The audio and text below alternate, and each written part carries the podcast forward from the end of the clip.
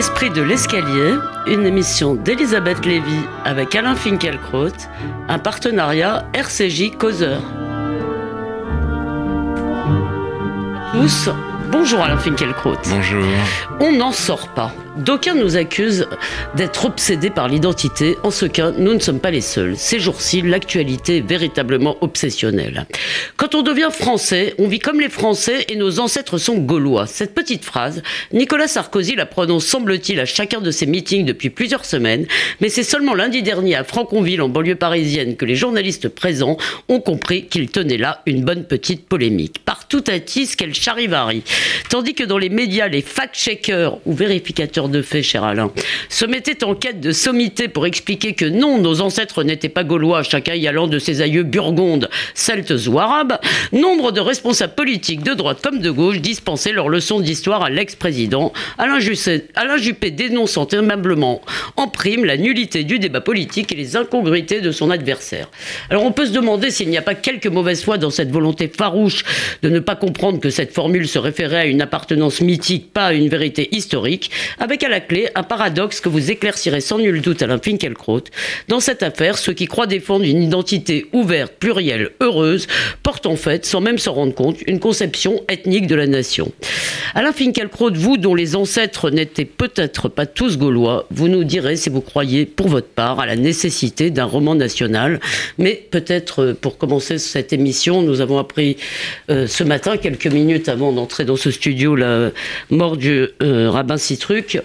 Est-ce que vous l'avez connu et est-ce que Je l'ai croisé, j'ai croisé le rabbin Citruc, mais je n'ai jamais eu l'occasion, euh, si ma mémoire est bonne, de converser euh, longuement avec lui, alors que j'ai pu le faire avec le rabbin Syrah et évidemment avec euh, Gilles Bernheim, que j'ai côtoyé au colloque des intellectuels juifs. Donc oui, aujourd'hui, le monde juif est en deuil. Je partage ce deuil mais euh, je n'ai aucun commentaire personnel à faire. Mais euh, vous avez pu entendre déjà euh, ce matin Paul Henriette et ses invités qui, en ont longuement parlé et qui l'évoqueront encore sans doute. Alors, passons donc aux Gaulois, cher Alain Finkielkraut. Le monde s'est indigné de ce que l'on est, j'ouvre les guillemets, convoqué l'historien Ernest Lavie, chantre du roman national qui officiait sous la Troisième République, comme si le pays n'avait pas suffisamment à faire avec les défis du 21e siècle. J'ai pensé, cher Alain, que cette phrase était écrite pour vous ou peut-être pour vous enrager. Alors j'aimerais pour commencer que vous soyez notre hussard noir et que vous nous rameniez en 1884 alors que la République triomphante invente l'école publique et que paraît le petit Lavis pour la première fois, manuel d'histoire primaire, qui a été réédité 50 fois jusqu'en 1950 et dans lequel on peut lire cette phrase. D'ailleurs, vous l'avez peut-être peut-être c'est la première, je ne sais pas.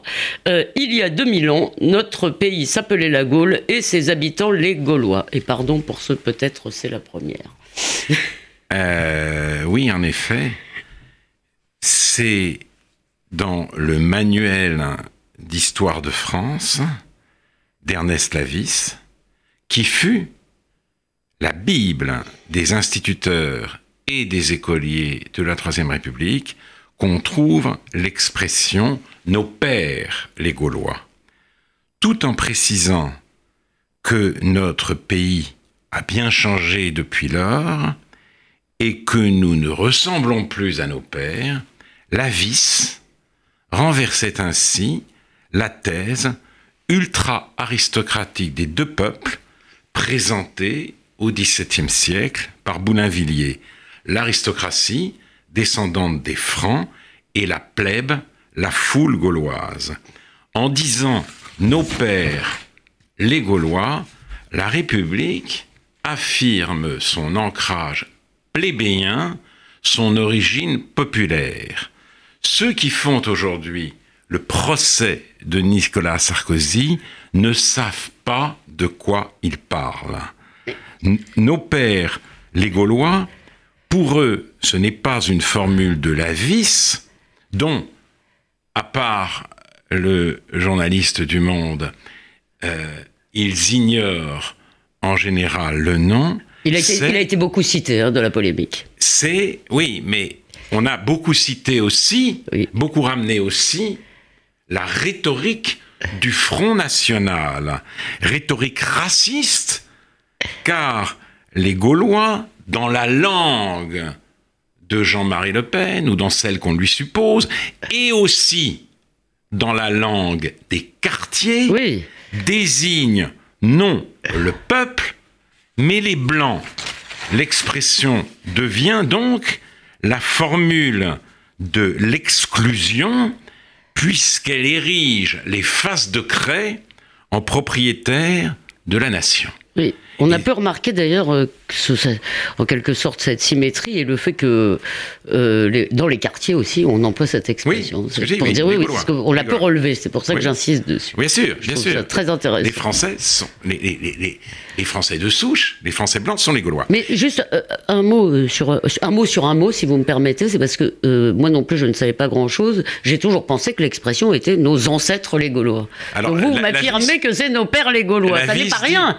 la vis dit nos pères les Gaulois. Nos Oui. pères les Gaulois. C'est intéressant Et de les Ce transformer. n'est pas tout à fait un mythe, parce que la France, c'est la Gaule, et la Gaule était peuplée des Gaulois. Mais l'interprétation que l'on donne à cette expression aujourd'hui démontre, une fois encore, que la fameuse mémoire dont on nous rebat les oreilles est l'oubli de tout ce qui n'est pas Hitler. Ou plus précisément, car euh, Hitler lui-même tente à devenir une abstraction de plus en plus lointaine, l'oubli de tout ce qui n'est pas le FN. La Troisième République est passée au profit et perte du combat contre la bête immonde.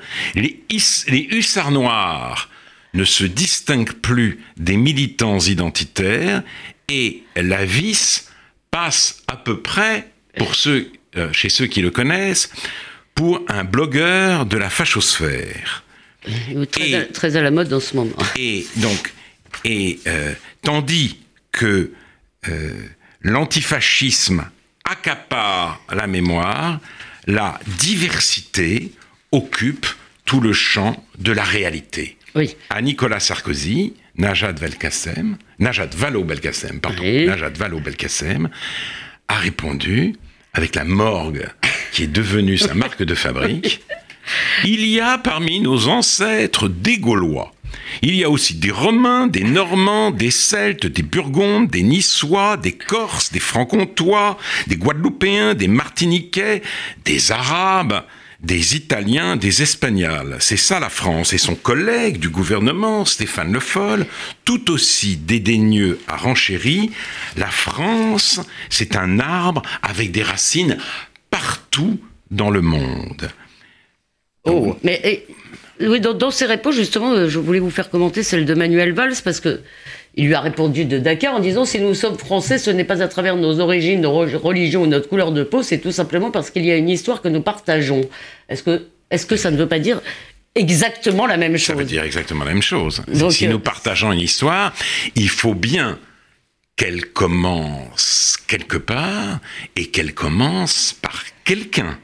Mais aujourd'hui, tout se passe comme si nous n'avions pas d'origine, ou plutôt, pourrait-on dire, notre origine n'est que le miroir de l'idée que nous nous faisons de l'actualité multiculturelle. Avec la diversité, le divers décroît, puisqu'elle ne veut voir qu'une tête, la sienne. On se rappelle, je l'ai dit la semaine dernière, qu'en guise de déclaration d'identité, les auteurs du livre, les Grecs, les Arabes et nous, Oui. ouvrage la collectif, réponse, euh, la réponse à Guggenheim. oui, donc. euh, de- de- de- qui, qui- qui était dirigé contre ce que les auteurs appellent l'islamophobie savante. Donc, en guise de euh, déclaration d'identité, les auteurs affirment dans leur introduction que notre nous ne nous différencie de personne. Il, euh, ce nous inclut les Grecs, les Arabes, les Latins, les Juifs et, ajoute-t-il, les autres, tous les autres. Nous, les composites, conclut-il triomphalement.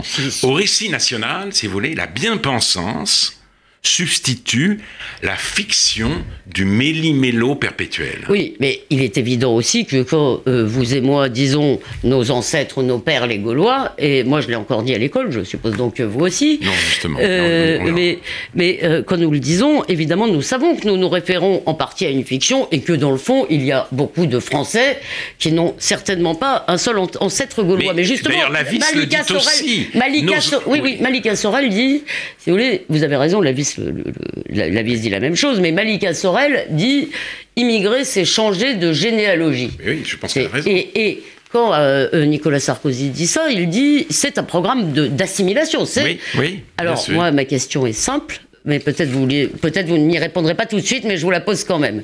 Mais peut-être vous n'y répondrez pas tout de suite. Ma question est simple est-ce qu'il n'est pas trop tard pour l'assimilation? Ah, euh, en effet, je ne peux pas y répondre tout de suite. Et d'ailleurs, je n'utiliserai pas exactement le terme d'assimilation. Ce que je constate d'abord avec cette fiction du méli-mélo perpétuel, c'est que les progressistes, qui ne jurent donc que par le métissage, donnent la main aux économistes qui s'impatientent des frontières et des obstacles à toutes les circulations, à tous les flux, car ils n'ont jamais affaire qu'à une matière humaine indifférenciée. Mais dans cette polémique, et là j'en viens à votre question, lentement, Oh, deux idées de la France se font face. Pour la première, la France est un pays que l'on rejoint. Et c'est ça que j'ai envie de dire, que l'on rejoint. Avant l'assimilation, c'est c'est- ce, ce verbe-là que je voudrais utiliser. Pour les, pour les autres, la France est un pays qui se définit par la multiplicité de ses composantes. Alors, vous me dites, vous me demandez, vous, vous, vous, impliquez, pardon, que moi-même, euh, j'ai reçu un enseignement dans le, et j'ai appris à l'école que mes ancêtres étaient des Gaulois. Peut-être est-ce vrai, mais je ne m'en souviens plus. Je n'ai pas été élève sous la Troisième République, bien que très âgé. Donc, mais ce dont je me souviens, c'est d'avoir eu à traduire dans euh, mes versions latines La guerre des Gaules. des extraits de la guerre des Gaules, exactement, de César. Et par la culture, hein, qui m'était alors dispensée, mes ancêtres étaient les Romains. Voilà.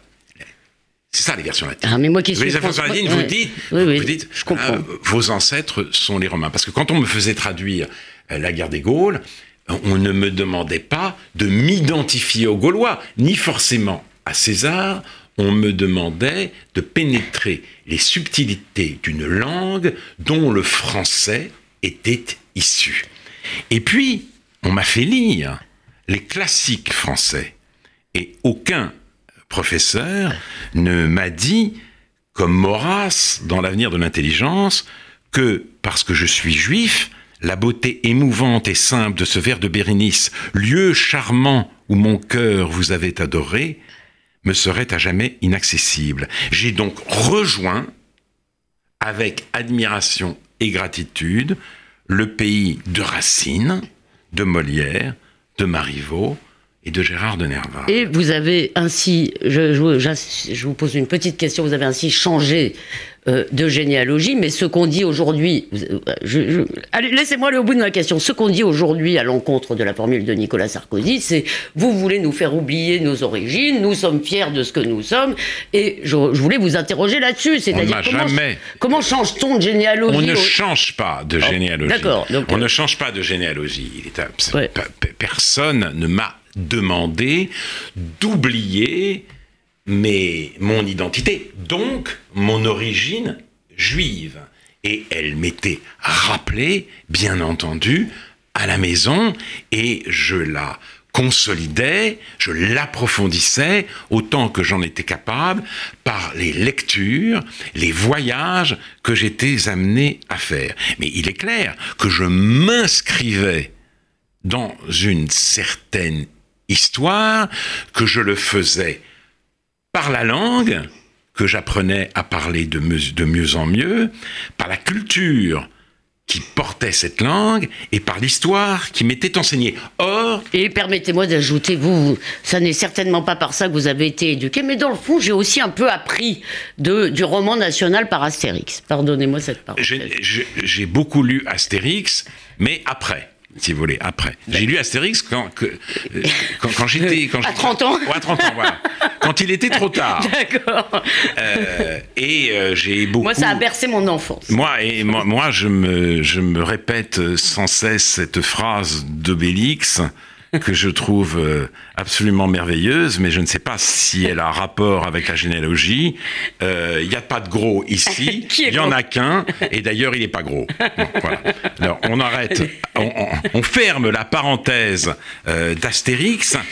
Bref, mais en tout cas, j'ai été amené à rejoindre la France.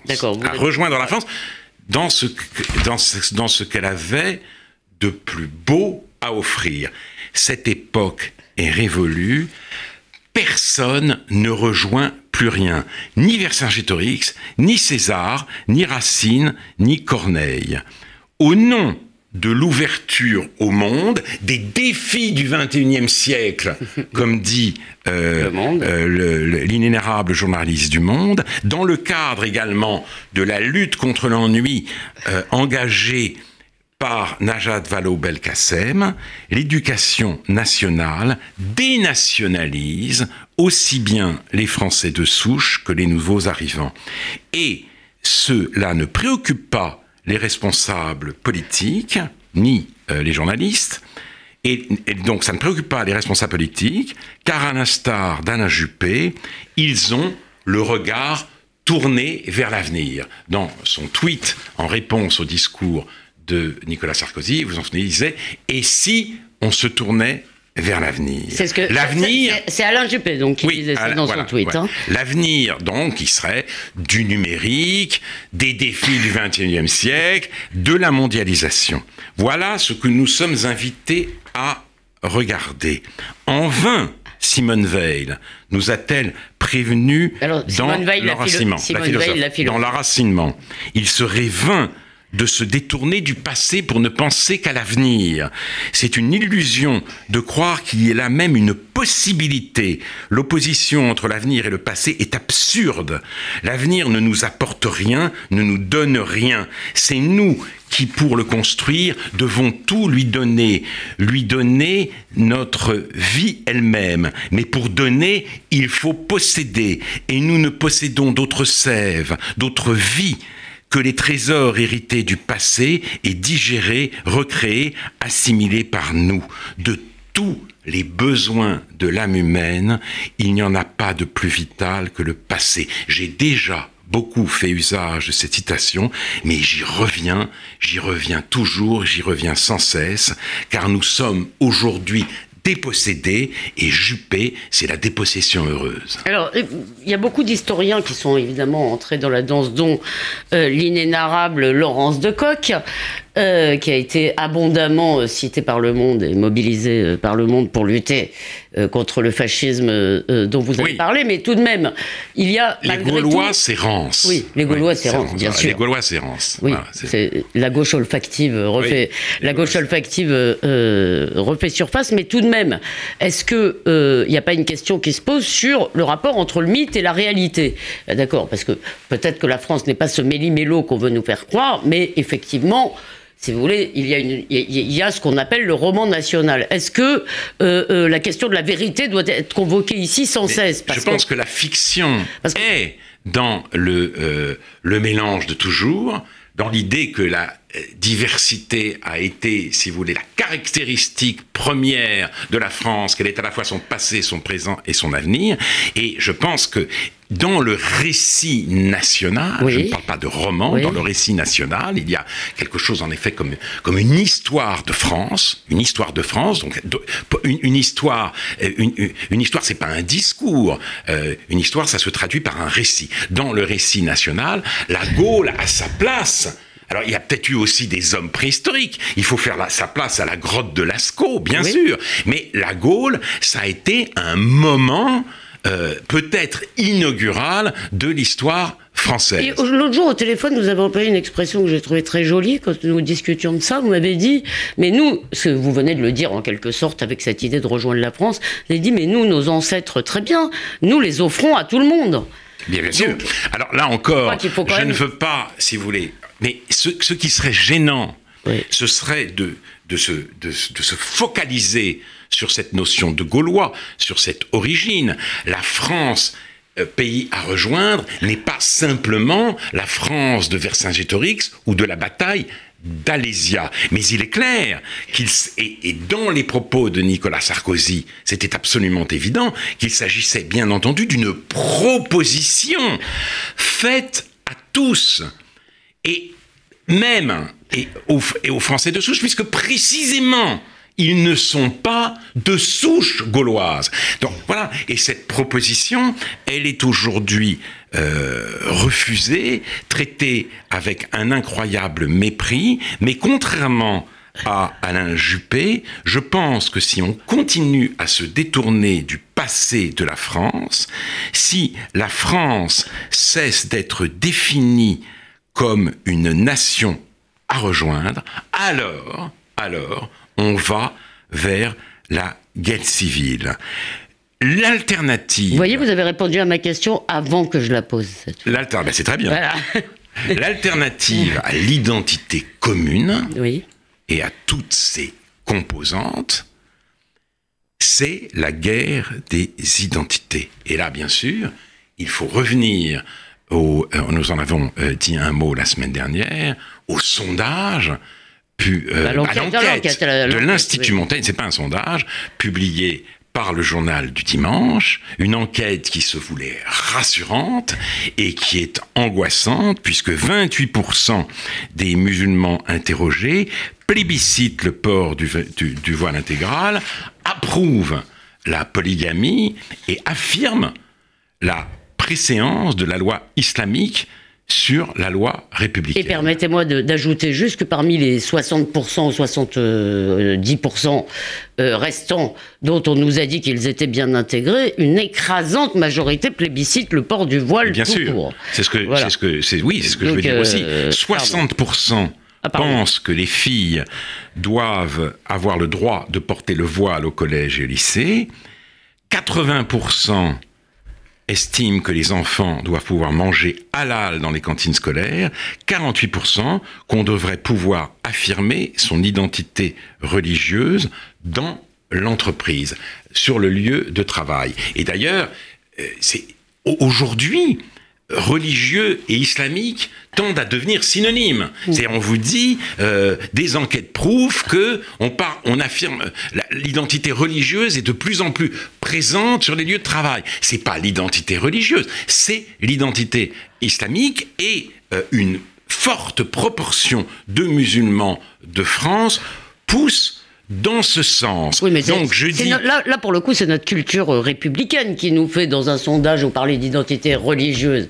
C'est pas, c'est l'universalisme en quelque sorte. On ne peut pas. dans les sondages, c'est l'universalisme, mais dans, les, commentaires, dans les commentaires, c'est plutôt euh, l'euphémisation et on tente à accepter euh, cette idée que religieux et musulman, ça veut dire la même chose, si vous voulez. Donc, il va y avoir, Pour, dire, pour dire arabo-musulman, il va y avoir populaire, et pour dire euh, religieux, euh, et pour dire musulman, il va y avoir religieux. Ah, il n'y a, pas longtemps, il y a eu une couverture de magazine ou de journal, je ne sais plus, disant ça, parlant des problèmes du fait religieux à la RATP. Voilà, C'était très drôle. Le fait religieux et à la RATP. Et, et, vous voyez, c'est aussi parce que euh, euh, le mot le quartier populaire, aujourd'hui, ça veut dire quartier euh, occupé principalement par des, des, immigrés ou des enfants d'immigrés ou des petits-enfants d'immigrés du Maghreb et d'Afrique, que on oublie totalement l'origine populaire de la référence gauloise, puisque le mot est pris, et le mot est pris ailleurs. Je dis simplement, pour conclure, qu'à ce défi euh, terrible de, euh, du séparatisme, voire de la guerre ou de la haine entre les identités, la dénationalisation en marche, dont la petite affaire Sarkozy est un des symptômes, eh bien cette dénationalisation en marche me semble être la pire des réponses possibles. Merci en tout cas pour nous avoir éclairés, pour nous avoir rappelé aussi que euh, euh, les Gaulois, euh, l'origine populaire de ce terme, je voulais vous faire parler de la France fraternelle de, de François Hollande. Vous avez un, vous avez un mot à en dire rapidement, mais vraiment. Le mot ne me gêne pas parce qu'il il parle d'une fraternité de destin. Et je trouve qu'il faut insister sur ce mot de destin. Oui, la France se vit aujourd'hui moins tant comme un projet grandiose que comme, une communauté des destins face aux menaces qui pèsent sur elle, face aux euh, attaques dont elle est l'objet, mais justement, de quoi ce destin est-il fait? François Hollande refuse de parler euh, d'identité. Ce destin, c'est aussi un monde que euh, nous habitons, une histoire qui devrait nous être commune. Oui, et il y a aussi cette drôle de phrase tout de même qui m'a frappé. Il dit que ce qui fait dire l'extrême droite, c'est le rejet d'une religion qui veut imposer ses règles, ses façons de s'habiller ou de se nourrir. Ben vous ne vous sentez pas d'extrême droite tout Non, mais et, ce qui est curieux, c'est qu'il il dit deux choses en même temps. C'est-à-dire que euh, il ne faut pas rejeter euh, cette religion, en quoi il a raison, mais il ne faut pas non plus qu'elle nous impose euh, euh, sa, son mode d'être et sa façon de considérer le monde. Bon, eh bien, très bien. merci, cher Alain Finkielkraut, pour tous ces éclairages. D'ici dimanche prochain, on peut réécouter cette émission sur causeur.fr et radio-rcj.info. eh bien, nos condoléances évidemment aux proches du rabbin Citruc et bonne semaine à vous, cher Alain Finkielkraut et à vous tous, chers auditeurs.